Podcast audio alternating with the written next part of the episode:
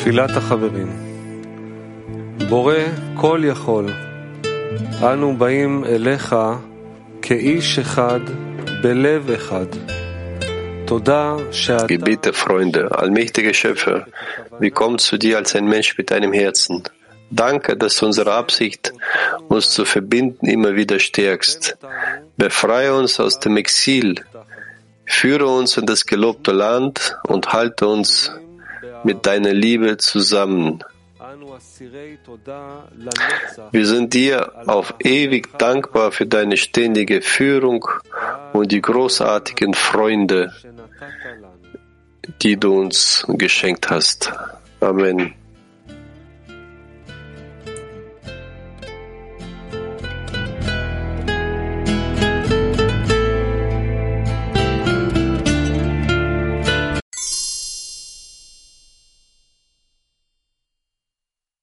Pesach, wir lesen aus den Quellen und machen weiter mit, aus, mit, mit, mit Punkt Nummer 13. Ja, wir lesen Textauszüge mit der Überschrift Ägyptisches Exil.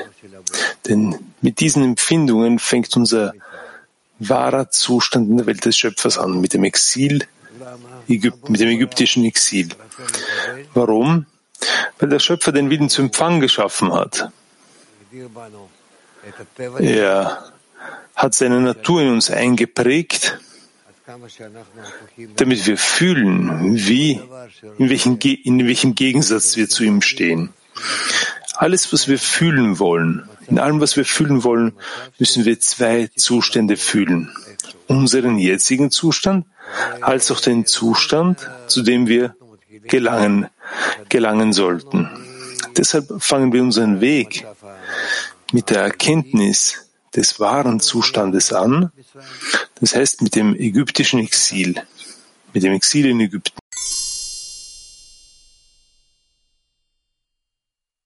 Ägypten.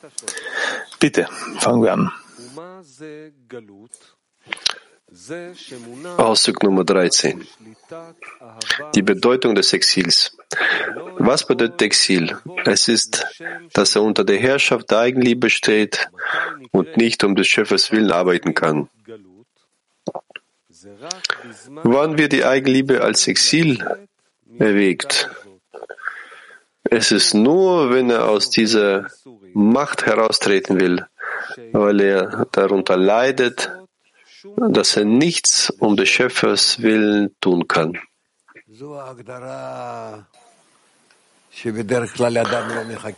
Das ist die Definition, eine Definition, auf die der Mensch, die der Mensch auf, für gewöhnlich nicht erwartet hat. Was heißt Auszug aus Ägypten?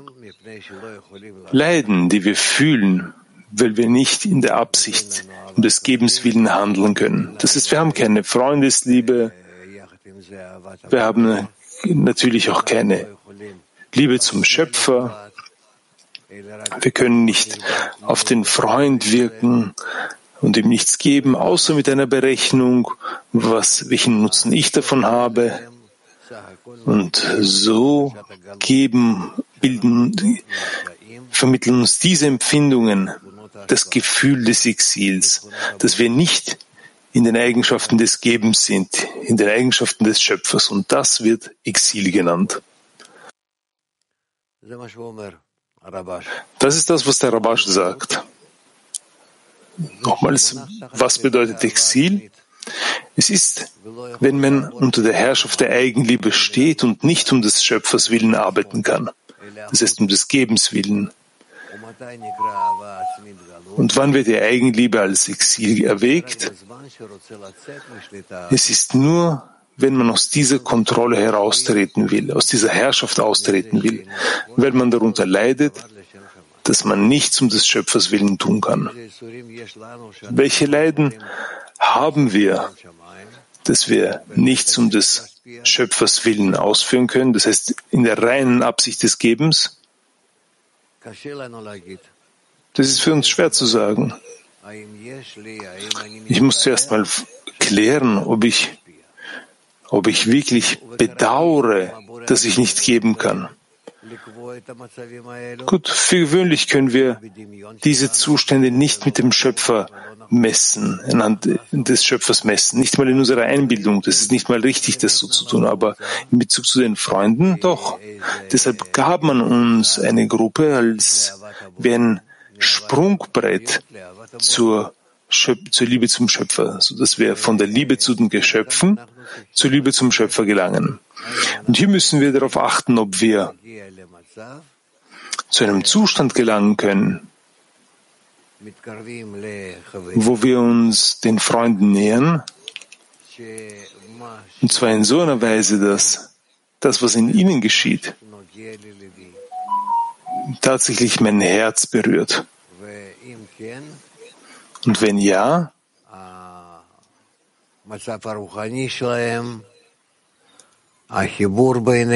dann ist ihr spiritueller Zustand und die Verbindung unter ihnen, wenn diese Sachen mir wichtiger, für mich wichtig werden, so hafte ich ihnen an und kann mehr und mehr vorankommen, bis man zur Herrschaft des Willens zu empfangen, des, des Willens zu Gebens über uns gelangt.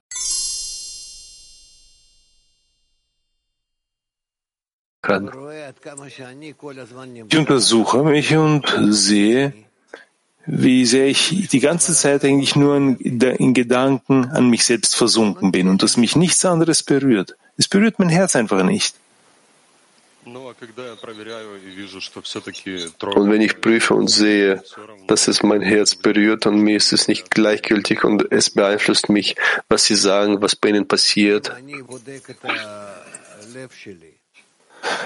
wenn ich mein Herz prüfe und sehe, dass, ich, dass, es mich, dass es mich berührt, was mit meinem Freund geschieht, dann muss ich mich sorgen. Das heißt, betrifft es mich? Also ist es mir wichtig, ist es mir wichtig, was mit meinem Freund geschieht, weil es mich persönlich betrifft, oder geschieht das aus meiner, wegen meiner Liebe zu ihnen? Das erfordert eine Untersuchung. Die Frage ist, wenn ich trotzdem sehe, dass wenn ich auch nur ein wenig in den Liebe zu den Freunden habe, kann man die Zustände nennen, dass ich in Liebe? Alle, alle Zustände sind authentische Zustände. Bloß muss ich prüfen, ob diese Zustände auf dem Weg sind und mich zur zweiten Natur bringen. Es gibt zweierlei Arten der Natur. Die Natur des Empfangens und die Natur des Gebens. Die Natur des Gebens ist die des Schöpfers und die Natur des Empfangens ist die Natur des Geschöpfs. Also muss ich ganz genau prüfen, in welcher Natur ich, unter welcher Natur ich stehe. Unser Ziel ist, von der Natur des Empfangers zur Natur des Gebers überzugelangen. Das ist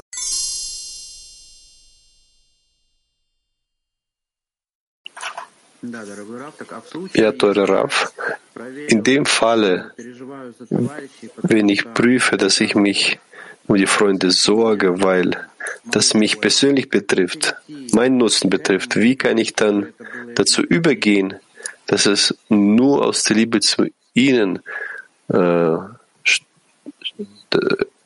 dass die Ursache ist nur aus der Liebe zu ihnen?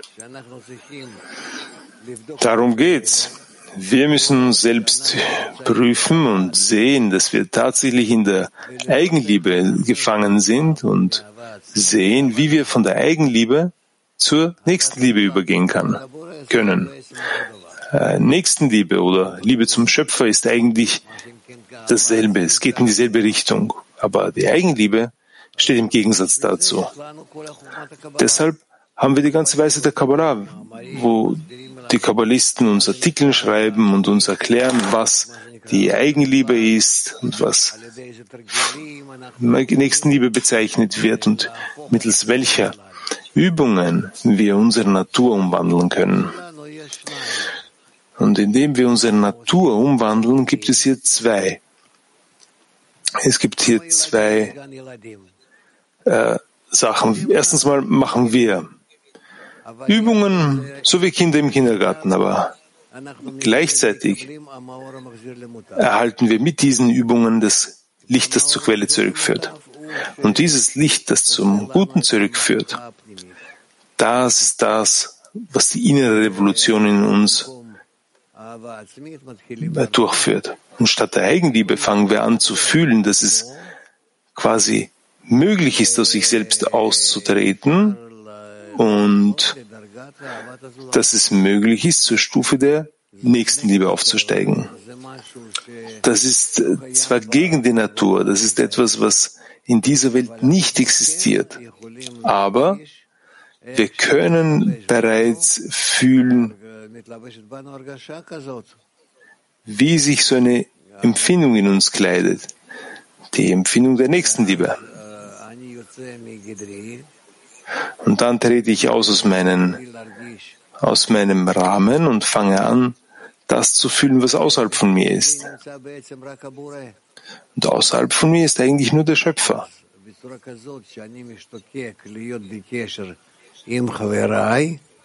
Also, indem ich danach strebe, mit meinem Freund in Verbindung zu stehen, gelange ich zur Empfindung des Schöpfers. Das heißt, ich nähere mich dem Schöpfer. Und das ist eigentlich das wahre, das wahre Ziel.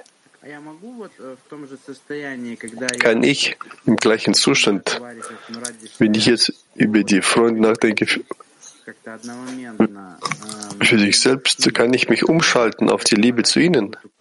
Kann man irgendwie auf irgendeinen Knopf drücken und sich so umschalten? Das ist in deinen Händen. Bitte probier's. Versuch mit all deiner Kraft, mit den Freunden in deinem, in, in deinem, versuch mit all deiner Kraft in deinem Herzen, mit den Freunden der Gruppe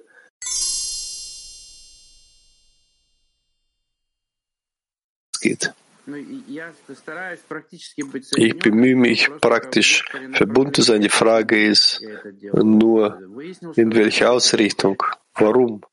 Wenn ich geklärt habe, dass ich das für mich tue, wie kann ich da umschalten, dass es für Sie sein wird, der ganze Nutzen, alles für Sie sein wird. Mach dir keine Sorgen. Wenn du darauf ausgerichtet bist, mit den Freunden in Verbindung zu stehen, und auch wenn diese Verbindung egoistisch ist, und es ist richtig, dass sie egoistisch ist, du fängst mit deiner eigenen Natur an. Aber hinsichtlich der Anstrengungen, wo du dich bemühst, mit ihnen verbunden zu sein, sei es auch nur egoistisch. Ich möchte mit ihnen gar nicht in Verbindung stehen. Ich möchte mit ihnen nicht reden. Es gibt kleine, kleine Abneigungen an jeder Ecke.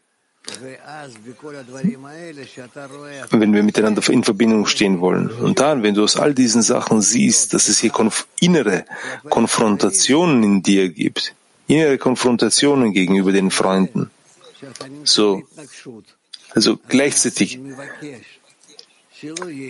indem du eben in dieser Konfrontation bist, bittest du aber auch gleichzeitig, dass es auch noch Verbindung, eine Verbindung gibt.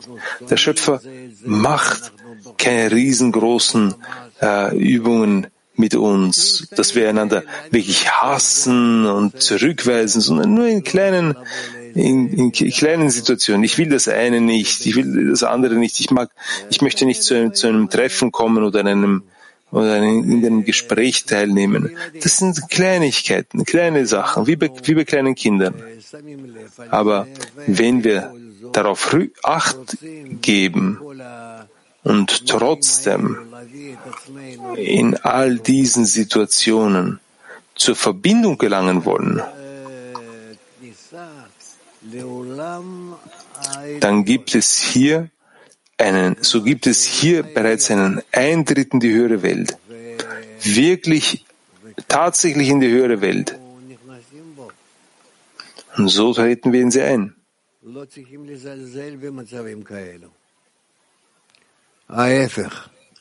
Man sollte solche Zustände gar nicht gering schätzen, sondern im Gegenteil. Je mehr Zurückweisung ich von den Freunden erfahre, je mehr, je mehr Ablehnung ich von ihnen erfahre, desto mehr muss ich verstehen, beziehungsweise erkennen, dass diese Ablehnungen, diese Zurückweisungen vom Schöpfer kommen. Sie kommen vom Schöpfer. Und hier muss ich wie eine Hilfe dagegen sein. Das heißt, gegen diese Hilfe muss ich kommen und mich der und mich mit den Freunden annähern, muss zum Treffen kommen, äh, zu all dem, was wir uns ausgemacht haben und so weiter. Und so werden wir vorankommen. Das sind die Übungen, die, die wir tagtäglich zu tun haben. Tagtäglich. Und wir müssen uns bemühen, sie wie in einem, wie in eine Box in unser, in unseren, in unser Gehirn einzulegen, in unserem hinteren Kopf, in unserem, quasi im hinteren Bereich unseres Kopfes, dass ich die ganze Zeit darin damit beschäftigt bin mit diesen Sachen, in meiner Einstellung zu den Freunden. Letzte Frage. Wenn man in solchen Übungen, solchen kleinen Überwindungen jedes Mal, die man tut, so rauszukommen, sich zu verbinden, dort hat man die Nähe der Freunde gespürt. So betreten die Kabbalisten die höhere Welt durch solche kleine Handlungen? Ganz genau. So kommen wir alle voran. So entwickeln wir uns. Und auch die Großen, die Großen der Kabbalisten, sei es Moses, Abraham, egal wer, die großen Kabbalisten, auch sie müssen täglich anfangen. Alle kommen wie ein Stück Fleisch zur Welt, äh, mit, äh, das zwei, zwei, drei Kilo wiegt. Und alle wachsen heran zu großen Tieren mit etwas, was einem Menschen ähnlich ist, sowohl im Inneren als auch im Äußeren. Alles wächst aus der Erde, wie es heißt.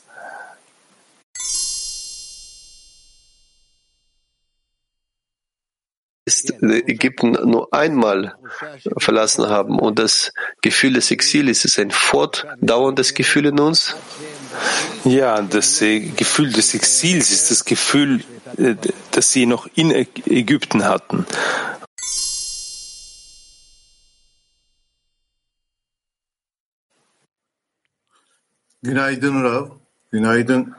Guten Morgen, Rav. Guten Morgen, Freunde. Warum können wir nicht spüren, dass wir im Exil sind, obwohl wir diese Arbeit ausführen mit den Freunden im Zehner?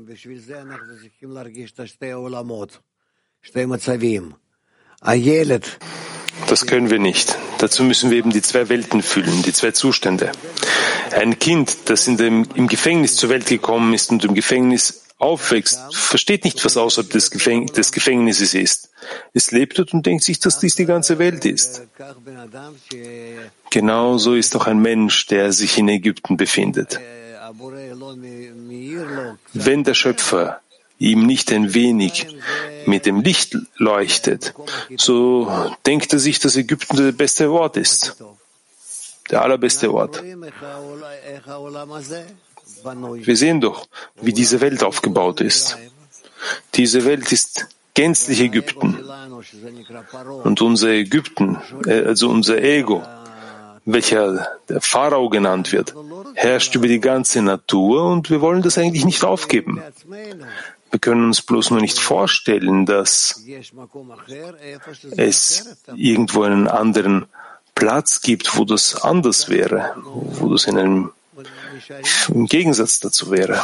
Und so bleiben wir in dieser Arbeit Ägyptens innerhalb von Ägypten und sind dem Pharao treu.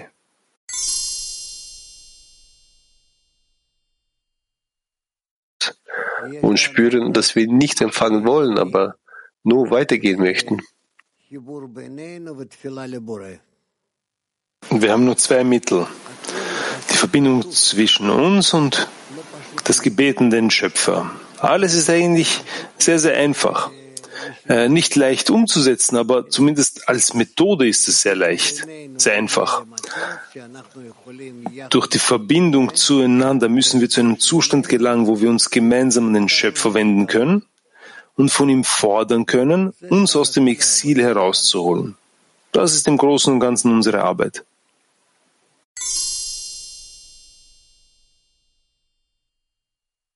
Natur das tun, was die Kabbalisten gemacht haben. Es scheint uns, dass es unmöglich ist. Ihr müsst euer Herz und eure Ohren öffnen und miteinander sprechen, inwieweit ihr verbunden seid und noch verbundener sein müsst. Und in der Verbindung zueinander euch an den Schöpfer wendet und von ihm bittet, euch zu so einer Stufe zu erheben, wo ihr tatsächlich eins seid, so dass in der Verbindung zwischen euch, welche momentan nur eine Verbindung von Mund zu Mund ist, das heißt, dass ihr wirklich übergeht zu einer Verbindung von Herz zu Herz und in, die, in diese Verbindung einen Platz zur Enthüllung des Schöpfers vorbereitet. Und dann wirst du bzw. alle fühlen, wie der Schöpfer euch bearbeitet.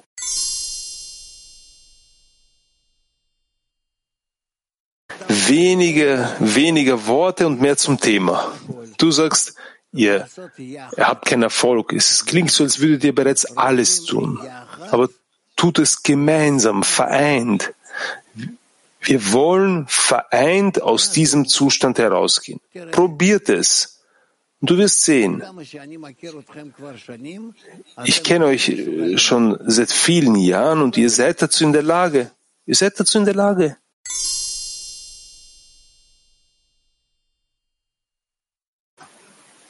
Selam Ra. Kişi?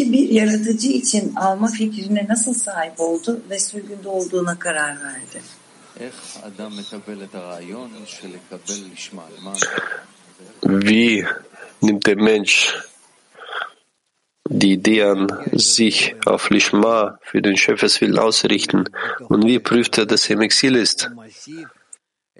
Gemäß seiner Verbindung mit den Freunden erlangt er dementsprechend eine Verbindung mit dem, zum Schöpfer. Und dementsprechend bestimmt er, ob er noch im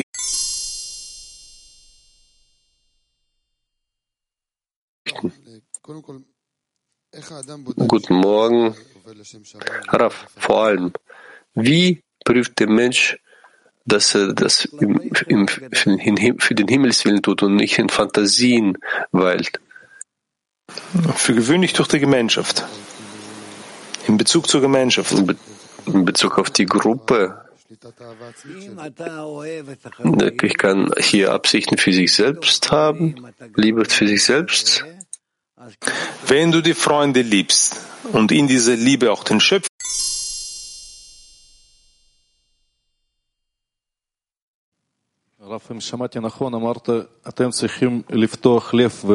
Raff, wenn ich das richtig gehört habe, Sie haben gesagt, man muss das Herz und das Ohr öffnen und darüber sprechen, wie sehr man verbunden ist und aus dieser Verbindung heraus sich an den Schöpfer zu wenden. Ja. Was bedeutet das Herz und das Ohr zu öffnen? Was bedeutet das Herz zu öffnen? Um so zu sein wie ein Mensch mit einem Herzen. Versucht dir das vorzustellen. Wenn wir darüber sprechen, wie sehr wir verbunden sind, ist es eine Handlung, die uns verbindet? Ja, natürlich. Und was ist? Äh, ich möchte einfach mir vorstellen, ähm, mich daran erinnern im Zehner, dass wir spüren, dass wir mehr verbunden sind und danach uns an den Schöpfer zu wenden und womit? Ja. Wir, wir sind verbunden, wir spüren, dass wir ein wenig mehr verbunden sind und danach wenden wir uns an den Schöpfer. Womit oder warum? Weil das das Kli ist. Was möchten wir vom Schöpfer? Damit du in dem Kli den Schöpfer fühlst. Warum Wonach bitten wir? Verbindung. Mehr Verbindung. Wir haben jetzt darüber gesprochen, dass wir verbunden sind. Wir haben ein wenig gespürt, dass wir mehr verbunden sind und möchten jetzt noch mehr Verbindung. Damit wir uns an den Schöpfer? Noch mehr Verbindung mit dem Schöpfer. Mit dem Schöpfer. Wir möchten dem Schöpfer in unserer Verbindung spüren. Genau, richtig.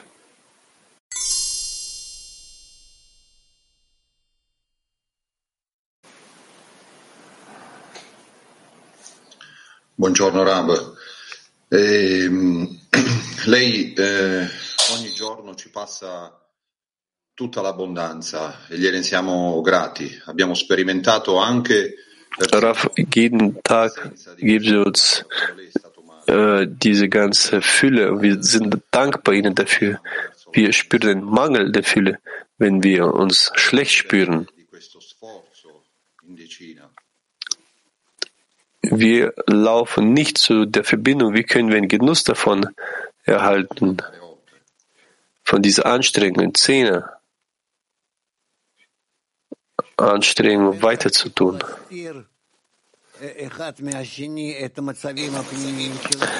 Hört, hört auf, die inneren Zustände von, voreinander zu verbergen, sondern im Gegenteil. Zeigt jeder einander, was ihr in eurem Herzen wirklich wollt. Und so werdet ihr vorankommen.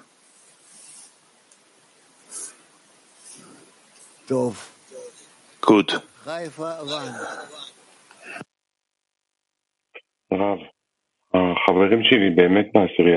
Rav, meine Freunde im Zehner sind tatsächlich groß und ausgerichtet, aber es gibt eine gewisse Entfernung und wir haben Angst, diese Entfernung zu verkürzen. Wie Sie jetzt gesagt haben, wir beziehen uns wenig äh, zueinander wie Brüder. Ich weiß nicht was mit den Freunden passiert. Ist es wichtig, diesen, diese Entfernung zu verkürzen? Ja, diese Distanz erscheint euch immer größer und größer, damit ihr sie aufhebt. Also je mehr man vorankommt, desto mehr fühlt man, dass es trotzdem eine Distanz zwischen den Herzen gibt. Und da kann man nichts anderes tun. Damit kann man nichts anfangen. Das ist so. Sondern nur, wir müssen nur Druck auf uns ausüben und uns noch mehr an den Schöpfer wenden. Das ist der Punkt, vor dem wir stehen. Und wir werden so lange davor stehen, bis wir nicht das tun, wofür, wovon wir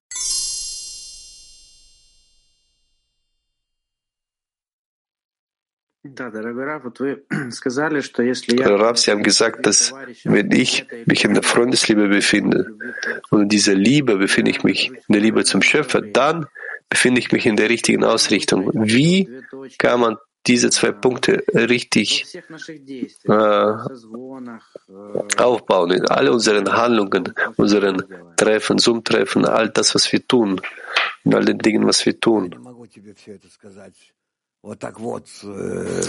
Ich kann dir das nicht alles in einem Satz sagen.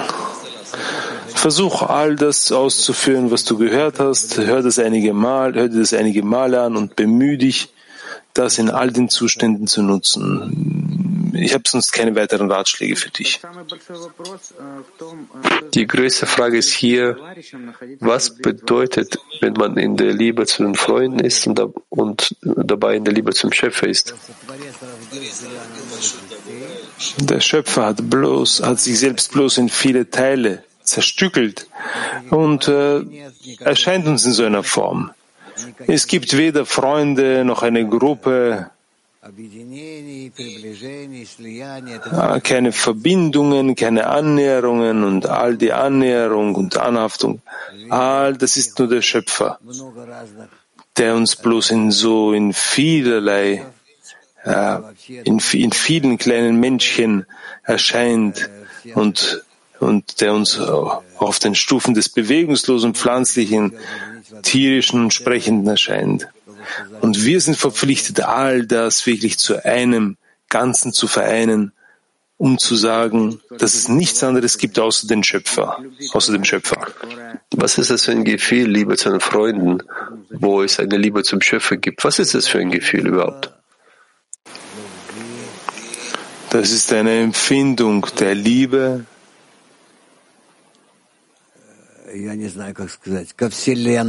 Ich weiß nicht, wie ich das nun sagen soll. Zum, zum Universum, zum Schöpfer, zu allem, zu allem, was uns umgibt. Das kann man sonst nicht, das kann man nicht anders ausdrücken. Man muss es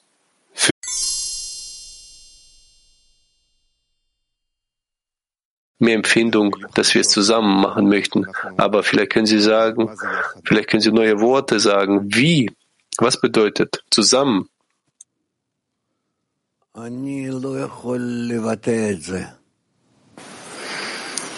Ich kann das nicht ausdrücken. Vereint etwas zu wollen bedeutet, äh, ich weiß nicht, äh, sagen wir, das ist genauso, wenn wir aus einem Haus hera herausgekommen sind und jetzt, wir, wir sind alle aus einem Heim gekommen und sind jetzt zerstreut in der ganzen Welt und wir wollen sehr, sehr gerne zum Mutterhaus zurückkehren und dort so vereint sein, wie wir einst verbunden waren. Ich weiß nicht, wie ich das, das Wort des Vereintseins in einem Herzen, in einem Verstand, in einem Willen, diese Vereinigung, wie, wie, wie man das äh, ausdrücken kann. Ich, hab, ich kann nicht, ich habe keine Worte dafür. Ich habe keine Worte dafür. Danke, Raff.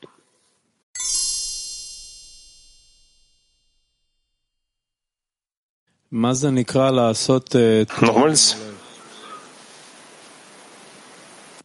Was bedeutet die Handlung im Herzen zu vollbringen?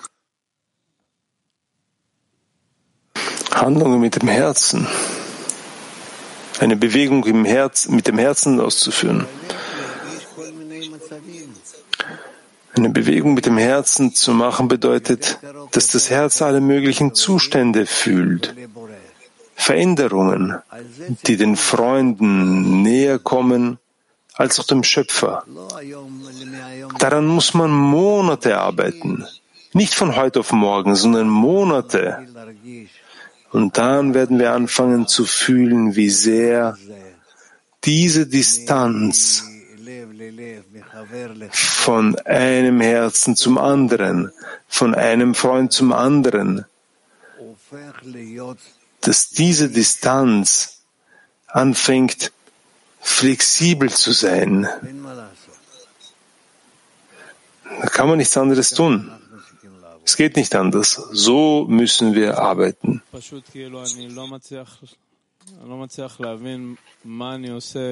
Mir gelingt es nicht zu verstehen, was ich tun muss, um mein Herz zum Herzen des Freundes näher zu bringen. Wie schaffe ich diese Nähe?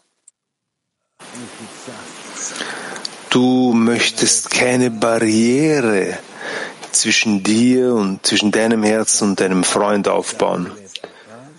In deinem Herzen existiert eine Barriere, aber du möchtest sie entfernen.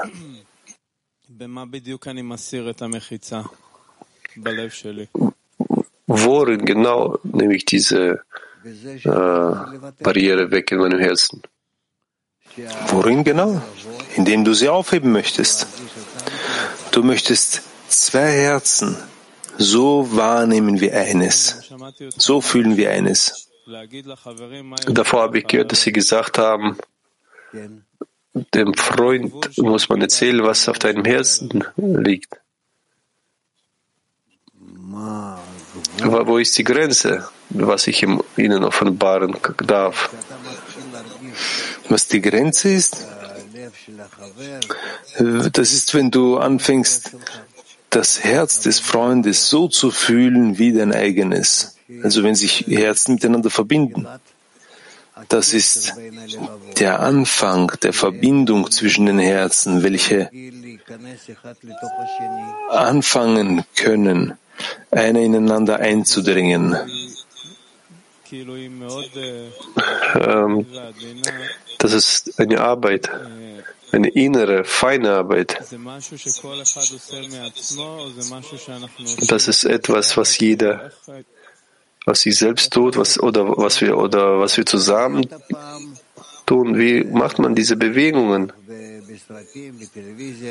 Du hast sicherlich einmal in, in, den Filmen und im Fernsehen gesehen, wie große Körper, wie, wie, wie, wie große ähm, Planeten, wie große Himmelskörper aufeinandertreffen.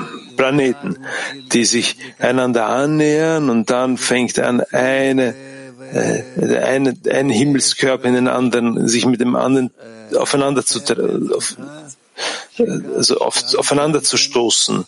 Das sind Explosionen und Feuer und stell dir genauso auch vor, dass sich so unsere Herzen miteinander verbinden müssen. Und wir wollen, dass sie sich miteinander verbinden, weil wir ansonsten nicht mehr dazu zurückkehren, wie ein Mensch in einem Herzen zu sein. Ist klar, was soll man gegen die Taubheit tun, die ich in meinem Herzen spüre betreffende Verbindung? Die Taubheit fühlst du, wenn du alleine bist, aber wenn du im Zehner bist, wirst du, wirst du keine Taubheit fühlen, sondern Freude daran, dass du die Grenzen durchbrichst und du mit deinem Freund in so eine Verbindung eintrittst. Die Kraft, die Fähigkeit, die, diesen Widerstand durchzuschlagen, das ist es äh, deshalb, weil ich, weil ich mit Ihnen sein möchte. Ganz genau. Und das wird dich die Freude des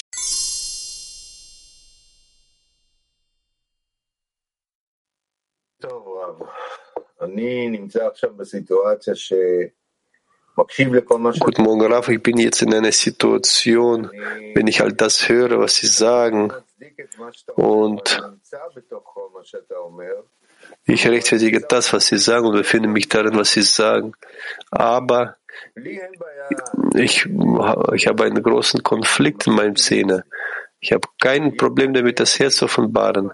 Das ist für mich ein, ein normaler Zustand. Aber in meinen Zähne gibt es das Zustand, wenn die Menschen einfach weglaufen davon. Sie nehmen sogar diese Tatsache an, dass die Menschen nicht bereit sind. Und das ist normal für sie. Und man muss sie verstehen und man muss den Mund schließen. Man gibt ihr nicht, nicht mal die Möglichkeit, ein Wort zu sagen. Das ist, als ob du dann in linker Linie ein bisschen kritisierst. Ich weiß nicht, was ich tun muss. Schweige. Schweige und aus. Das ist das Einfachste. Mach den Mund nicht auf. Arbeite in Ruhe. In deinem Herzen, arbeite nur in deinem Herzen. Es gelingt nichts. Es ist dir erlaubt, deinen Mund zu öffnen, wenn du darin, damit den, dem Freund hilfst. Und wenn du dir dessen aber nicht sicher bist, dann halt deinen Mund. Aber wo ist dieser Punkt, wo ich unsicher bin? Ich versuche von allen Seiten, von allen Richtungen. Also ist das Allerbeste, wenn du, sagen wir, eine ganze Woche schweigst. Das ist eine ganze Woche aus. Ich werde schweigen, vielleicht mehr als eine Woche. Gewöhn dich, vielleicht einen Monat, zwei Monate zu schweigen und danach werden wir weitersehen.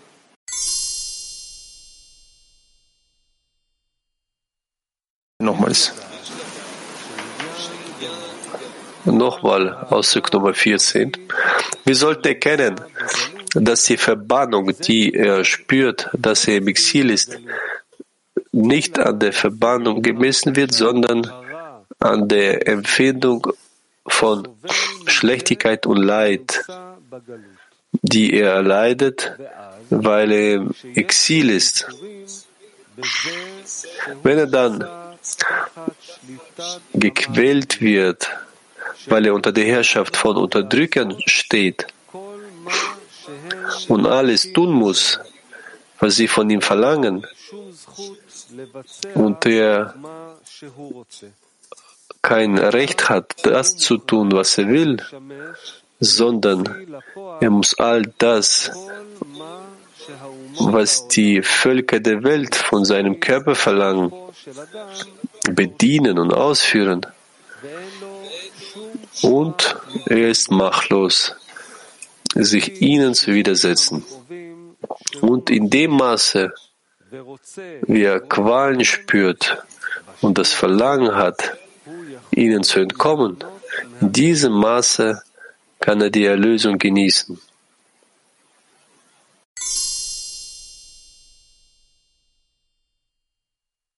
Kiew 3. Vielen Dank, sagen Sie bitte. Sie lehren uns, dass wir niemals zu den Leiden streben müssen. Wie können Zehner, wenn die Freunde irgendwie Leiden vom Exil in ihrer Art spüren, wie kann man das erwecken, damit wir das zusammen spüren? Wir müssen keine Leiden spüren, sondern wir müssen die ganze Zeit vorankommen aus einem Genuss heraus, in einer, in einer Erhebung, aus einem, aus einem erhabenen Zustand. Und wenn irgendein Zustand zu uns gelangt, müssen wir ihn negativer Zustand, müssen wir ihn eigentlich von uns vertreiben.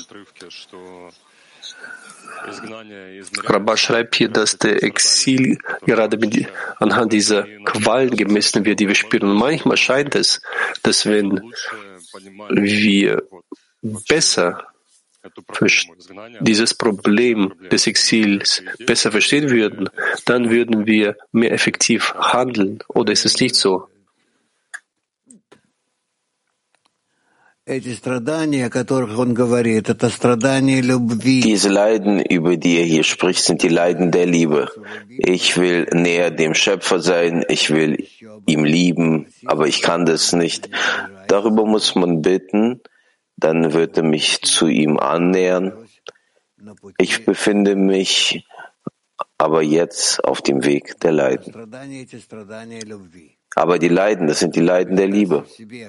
Stellt euch vor, wie äh, ihr oder vielleicht wer ist dort, Arthur, es ist, ihr seid ja jung, ihr trifft ein Mädchen, eine Frau und ihr befindet euch weit entfernt voneinander und du leidest, weil du dich ihr nicht äh, nahe bist von der Entfernung.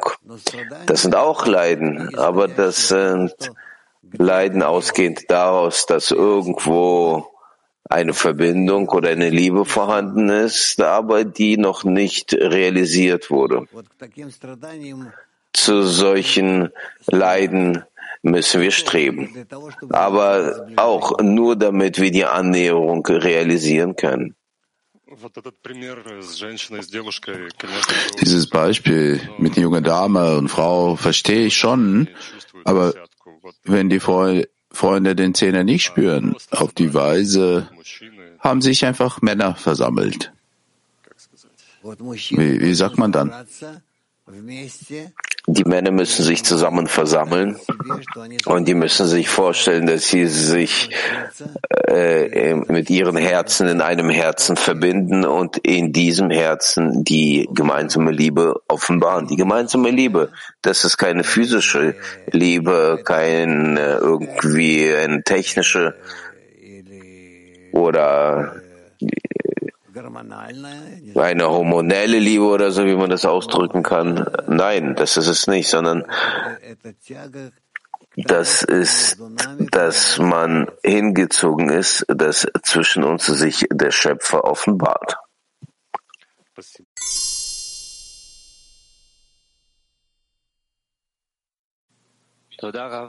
Petach Tikva 35.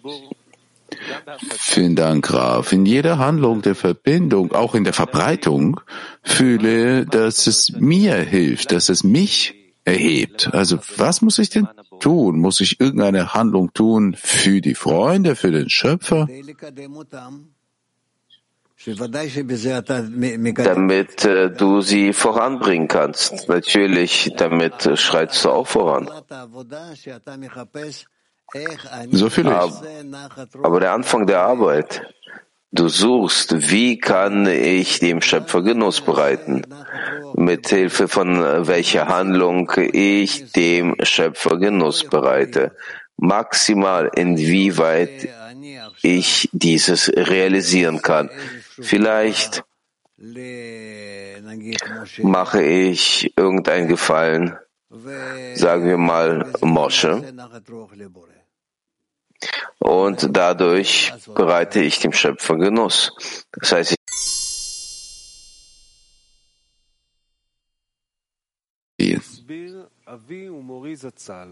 Nochmal. Noch einmal Auszug 15. Wie Balsolam erklärte, war das Exil in Ägypten notwendig, um die Gefäße der Ägypter zu empfangen, zu bekommen, aber nur um diese zu borgen und später sie zurückzugeben.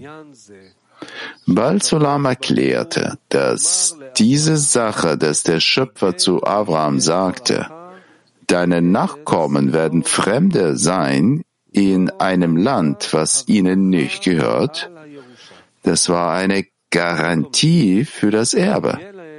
Das heißt, dass sie das Bedürfnis haben werden, die Fülle vom Schöpfer zu empfangen, da sie aus der Versklavung der Ägypter nur durch die Hilfe einer heiligen Seele rauskommen können. Dann werden sie jedes Mal die Hilfe des Schöpfers brauchen und aus diesem werden sie das Bedürfnis haben, höhere Grade anzuziehen.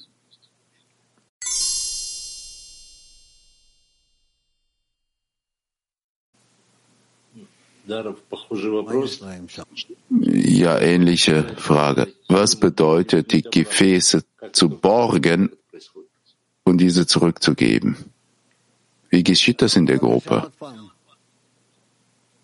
Die Frage nochmal.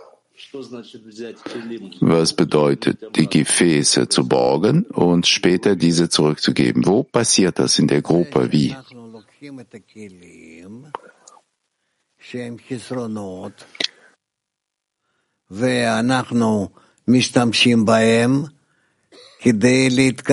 Das Mikrofon. Wir nutzen die Kelim, die Kelim heißen Hischronot und wir nutzen die, damit wir uns zum Licht annähern können und diese erhalten, um zu empfangen. Nachdem wir das erhalten und dank dessen wir dem Schöpfer Genuss bereiten, dann in den Kelim selber haben wir keinerlei Notwendigkeit. Die ganze Notwendigkeit, das ist dem Schöpfer Genuss zu bereiten und deswegen sind wir in der Lage, diese Kelim zurückzugeben, so wie wir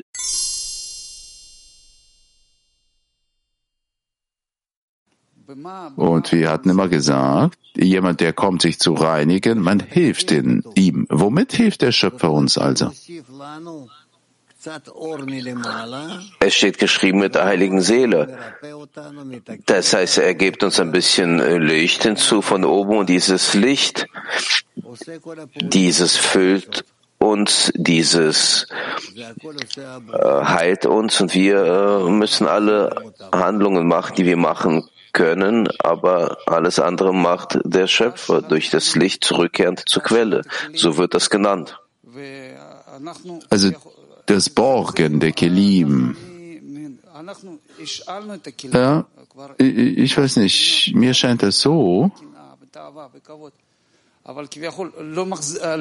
wir haben geborgt diese Gefäße und haben sie benutzt. Das heißt, den ganzen Hass, Begierde, Neid, wir können sie doch gar nicht zurückgeben.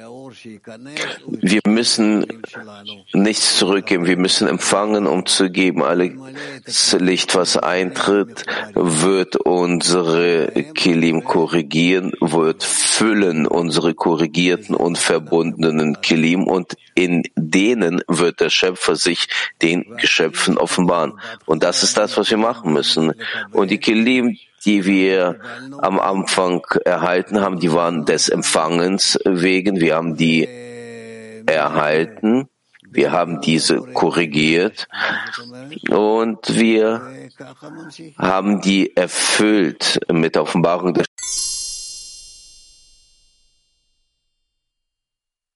So gut, Frauenheb 2. Vielen Dank, Graf. Die Frage einer Freundin. Sie sagt so. Ich hörte, Sie sagten, der Mensch hat sich in kleine Teile zerteilt, wie so viele Menschen sind. Und ich möchte sie näher bringen, aber ich kann nicht. Wer ist diese, die drauf schaut und welche Fähigkeit hat sie überhaupt? Du hast eine Möglichkeit, auf die ganze Welt zu gucken, wie auf die Offenbarung des Schöpfers den Geschöpfen. Und wie kann man diese Teile näher bringen? Dank dessen, dass du die liebst. Ich habe aber keine natürliche Liebe bis jetzt. Das sagte der Schöpfer vornherein. Ich habe den bösen Trieb geschafft. Natürlich hast du nicht die Liebe. Niemand hat die Liebe. Aber wir müssen den Schöpfer bitten, dass er uns die Kraft der Liebe geben möge. Und mit der Kraft der Liebe werden wir uns miteinander annähern. Was verwandelt uns in die Würdigen, die Kraft der Liebe vom Schöpfer zu bekommen, damit er diesen Kanal, dieses Kli füllt? Inwieweit ich mich zu den Freunden annähere, bin ich fähig, mit ihnen zusammen zu beten und zu beten, den Schöpfer zusammen, und dann wird der Schöpfer uns auf keinen Fall ab, abweisen. Auch die Annäherung an die Freunde ist auch nicht meine, in, in meiner Macht. Auch im Kongress war sehr leicht, sich anzunähern, war sehr leicht zu beten. Es ist eine Art Beispiel, mit dem Stern, wo der Stern eine ganz andere Wirklichkeit ist. Was macht man denn dann? Was man dann machen kann, diese Arbeit nicht verlassen, sondern mehr und mehr sich zu verbinden. So ist das. Die ganze Zeit ohne jegliche Unterbrechung arbeiten wir in derselben Arbeit, aber wir erhalten verschiedene Auswirkungen und Folgen verschiedene Ergebnisse. Und deswegen scheint es uns, dass wir nicht dieselbe Arbeit durchführen, sondern verschiedene Zustände haben. Wie können wir zu diesem Zustand dieser Sterne kommen, die zusammenstoßen, zusammen verschmelzen? Wie wir das machen können? Dieses zu erlangen, mit Hilfe der Verbindung mit den Freunden. Wir bauen so ein Netz der Verbindung auf, in welchem die ganze Welt beinhaltet werden kann. Weil die ganze Welt, das ist der Zehner. Und der Unterschied liegt nur in der Kraft des Zehners, inwieweit wir dazugeben, in, der, in dem Zehner, in dem wir uns befinden, weitere Kraft, weitere Macht. So wird der Zehner in der Größe der ganzen Welt werden. Wie kann man diese Kraft erschaffen, so eine große Kraft im Zehner, damit diese buchstäblich gegen diese natürlichen Kräfte kommen? Das widerspricht nicht den Naturkräften, sondern widerspricht nur den Kräften unseres Egos und wir wollen die alle zusammen versammeln, damit wir die verbinden können. Die Kräfte von unserem Egoismus sind dazu fähig, zwischen ihnen die Kraft zu erschaffen, die ihnen ihre Bewegung entgegenspricht? Ja. Aber wie, wie macht man das? Machen. Machen.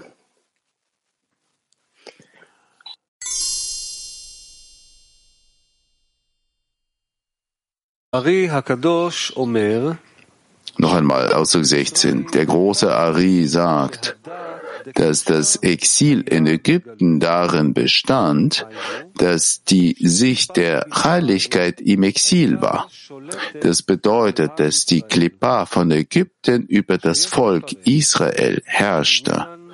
Wir sollten deuten, dass das Volk Israel bedeutet, dass das ganze Volk um des Schöpfers willen arbeiten wollte und nicht um ihrer selbst willen, da es bekannt ist, das Wort Israel Yashar Kel direkt zum Schöpfer bedeutet, was alles für den Schöpfer bedeutet. Die Herrschaft des Pharao ist das Gegenteil, nur um seine Selbstwillen zu arbeiten. Aus diesem Grunde bedeutet die Sichtweise von Kedusha, dass wir um des Schöpfers willen arbeiten müssen, was sprichwörtlich geben bedeutet. Diese Wahrnehmung war im Exil unter der Herrschaft von Pharao, dem König von Ägypten, wobei Ägypten, also Mitzrayim im Hebräischen, die Buchstaben von Metzeriam, auf Deutsch enges Meer hat und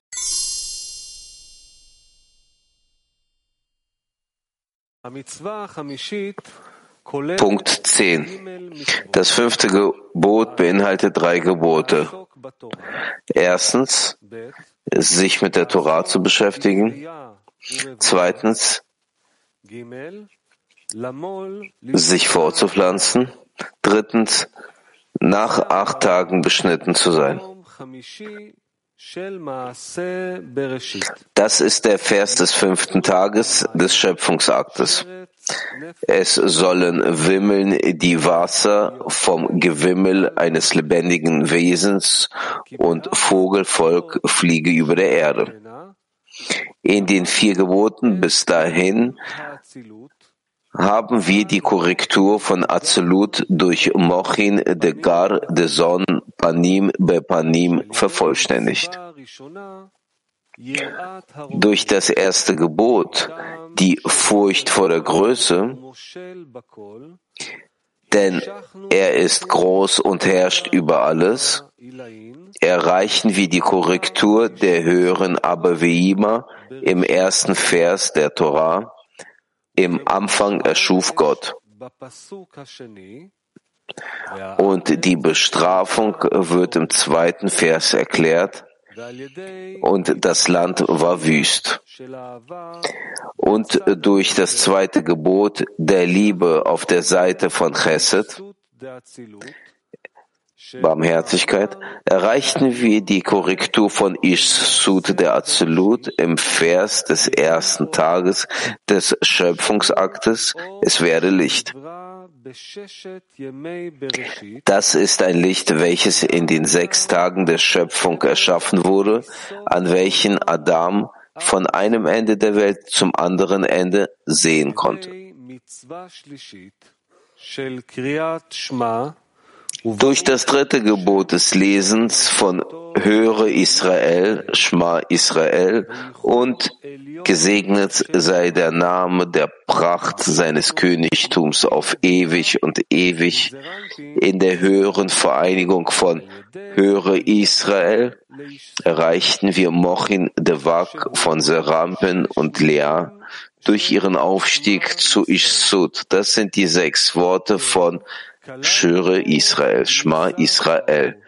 Wir bezogen auch die Verhüllung des Lichtes mit ein, wie es hieß, und es gab Licht für die nächste Welt von Ishsud und nicht für diese Welt von Ishsud.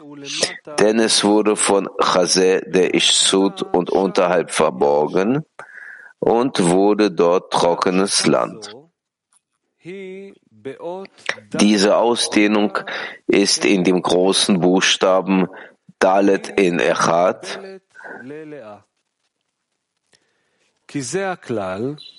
und Lea empfängt es, denn die Regel ist, dass jeder Mangel oder die Masachim nicht im männlichen, sondern im weiblichen in dieses Parzuf liegt. Durch die untere Vereinigung Gesegnet sei der Name der Pracht seines Königtums auf ewig und ewig.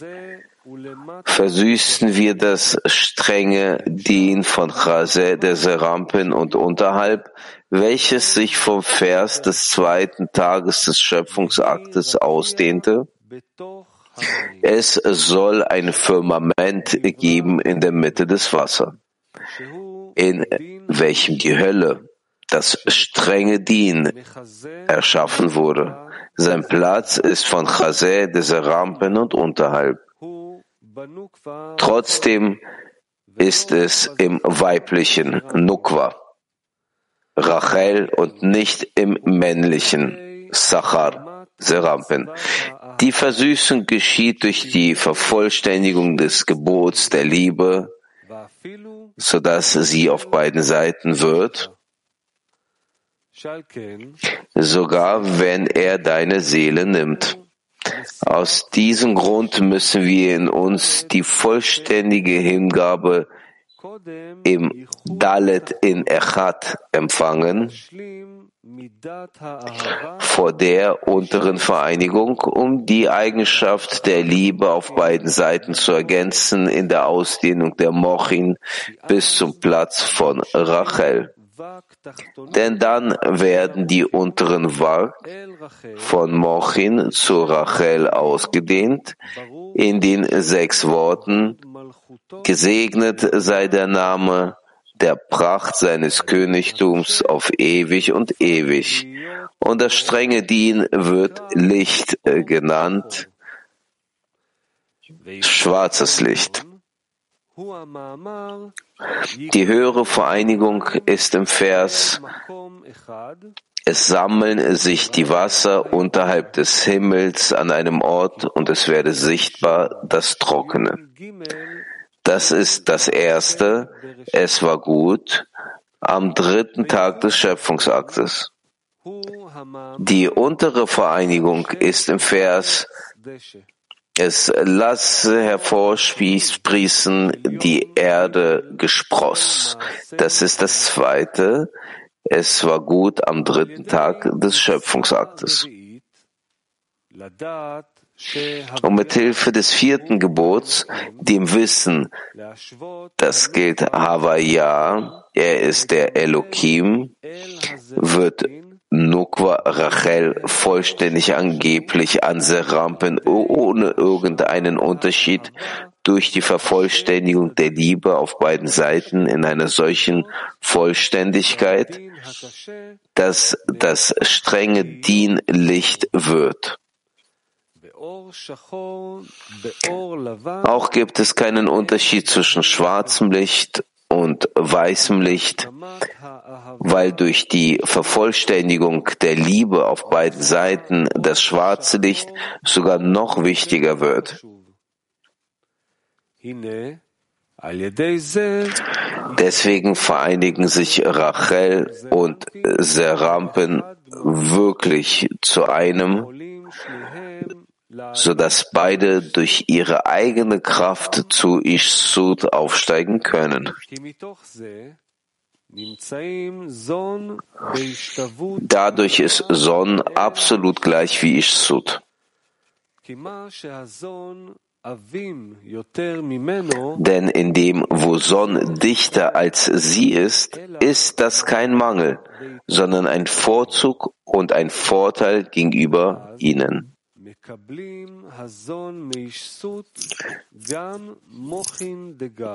Zu diesem Zeitpunkt empfängt Son von Ishsut genauso Mochin Degar und Son wird zur gleichen Stufe in einer Vereinigung Panim be Panim. Das ist der Vers des vierten Tages des Schöpfungsaktes.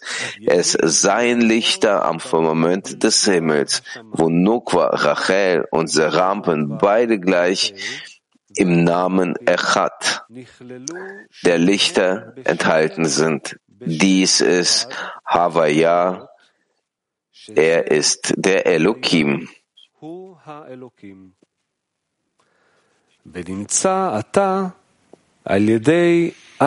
Deswegen, deswegen haben wir durch diese vier Gebote jetzt die ganze Korrektur von Azelut vollendet.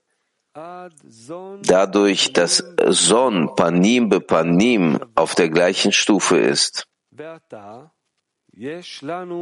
Nun sollten wir Son noch einmal als einen Sivuk machen lassen, durch das Erheben von Man und guten Taten, um Mochin de Panim von ihnen zu uns auszudehnen.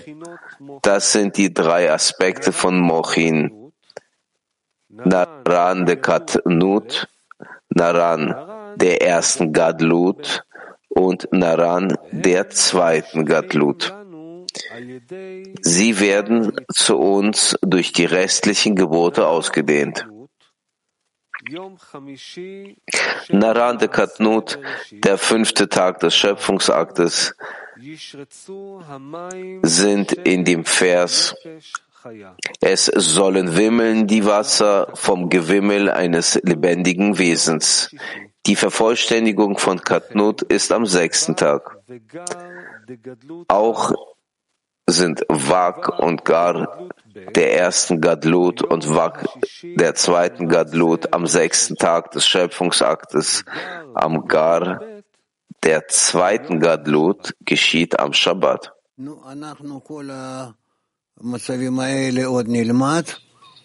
Aber alle die Zustände werden wir noch lernen. Wir werden diese lernen, wenn wir näher an die Handlung sein werden.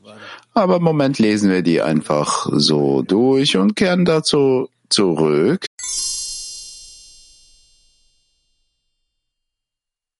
Lese vor. איני מתכוון לאגואיזם מקורי, אלא אני מתכוון בעיקר לאגואיזם הצר.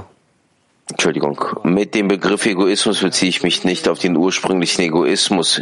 Vielmehr beziehe ich mich auf den engen Egoismus. Das heißt, der ursprüngliche Egoismus ist nichts anderes als die Selbstliebe, also die gesamte positive, individualistische Existenzkraft des Menschen.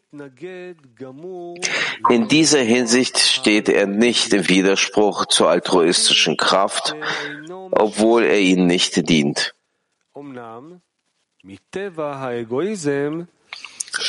Es liegt jedoch in der Natur des Egoismus, dass die Art und Weise, wie man ihn einsetzt, ihn sehr einschränkt, da er mehr oder weniger gezwungen ist, eine Art von Hass und Ausbeutung anderer anzunehmen, um die eigene Existenz zu erleichtern. Außerdem ist es kein abstrakter Hass, sondern einer, der sich in Handlungen äußert, bei denen man seinen Freunden zum eigenen Vorteil missbraucht und der je nach Stufe immer düsterer wird, wie Betrug, Diebstahl, Raub und Mord. Das nennt man engstöhnigen Egoismus. Und in dieser Hinsicht steht im Gegensatz zur Liebe, zu anderen. Und ist das komplette Gegenteil davon. Er ist eine negative Kraft, die die Gesellschaft zerstört. Ihr Gegenteil ist die altruistische Kraft. Sie ist die konstruktive Kraft der Gesellschaft, denn alles, was man für andere tut, geschieht nur durch die altruistische Kraft.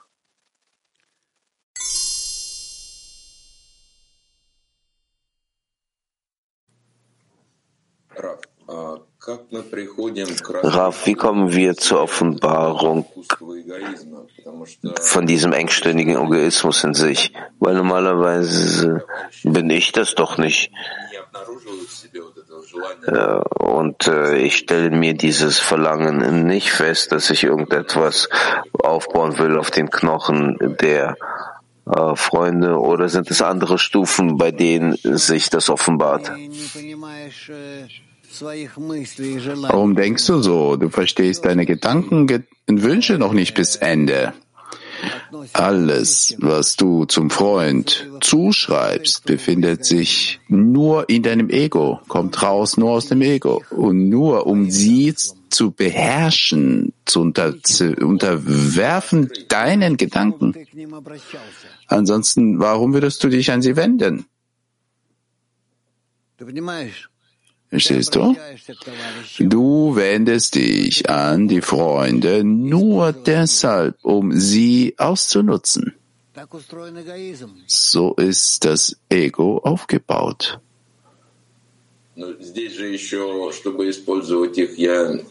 Aber damit ich die ausnutzen kann, also ich sehe äh, doch eine gegenseitige Ausnutzung darin. Aber ich wünsche ihnen da nichts was heißt, ich wünsche es nicht? Absolut alle befinden sich in dieser Natur und alle nutzen einander aus. Nur deshalb, um sich irgendwie besser zu machen. Ansonsten würden sie ein, die anderen gar nicht merken. Nur dank dem Egoismus wenden wir uns aneinander äh, wir sprechen miteinander, überhaupt tun etwas zusammen und haben einen Bezug zueinander. Das ist ja klar.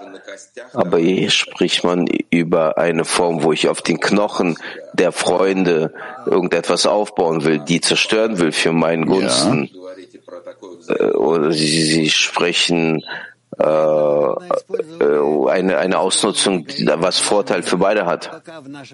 Gegenseitige äh, Benutzung, Ausnutzung, ja, mit Hilfe vom Egoismus, noch in dieser Welt.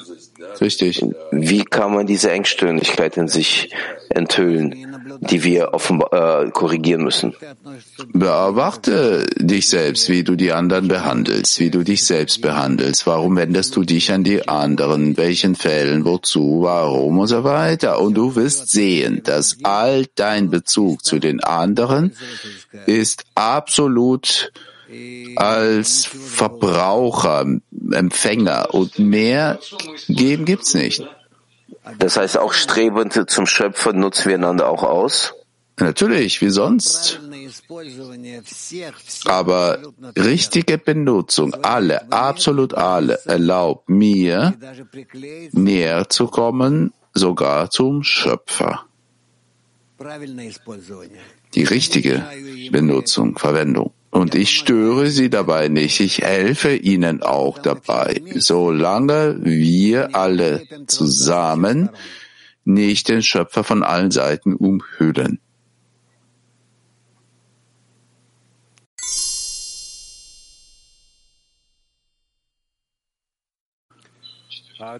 Auszug Nummer 4. Ein wilder, unentwickelter Mensch hält den Egoismus keineswegs für eine negative Eigenschaft. und benutzt ihn daher öffentlich, grenzenlos, ohne jeden Scham. Vor den Augen aller beraubt und ermordet er skrupellos jeden, der sich in seiner Reichweite befindet. Ein etwas mehr entwickelter empfindet seinen Egoismus bereits bis zu einer gewissen Stufe als böse und schämt sich, sich diesen Egoismus öffentlich zu bedienen, die Menschen zu bestehlen und zu morden, wo man es sehen kann, begeht aber weiterhin seine Verbrechen.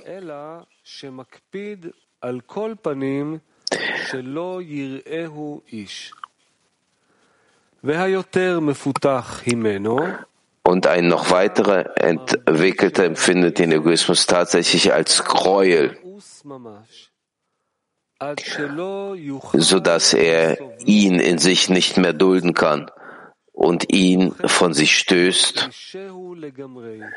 und ihn entsprechend dem Grad seiner Erkenntnis des Bösen gänzlich vertreibt, so dass er es nicht mehr wollen und können wird, auf Kosten anderer zu genießen. Und dann beginnen in ihm Funken der Liebe zum Nächsten zu erwachen, die als Altruismus bezeichnet werden, welche die allgemeine Eigenschaft des Guten ist. Das entwickelt sich in ihm ebenfalls stufenweise. Zunächst entwickelt sich in ihm das Gefühl der Liebe zur Familie und zu seinem Nächsten sowie der Wunsch, sich um sie zu kümmern, wie es heißt, vor dem eigenen Fleisch kann man nicht fliehen. Und wenn er sich noch mehr entwickelt, so wächst in ihm der Grad des Gebens an alle, die ihn umgeben, an die Bewohner seiner Stadt und an sein Volk. Und so wächst er heran, bis sich in ihm schließlich die Nächstenliebe zur gesamten Menschheit entwickelt. Wenn es keine Fragen gibt? Doch, es gibt im Lehrsaal. Im Saal, bitte. Rav, dieser ursprüngliche Egoismus, was macht ihm so engstirnig?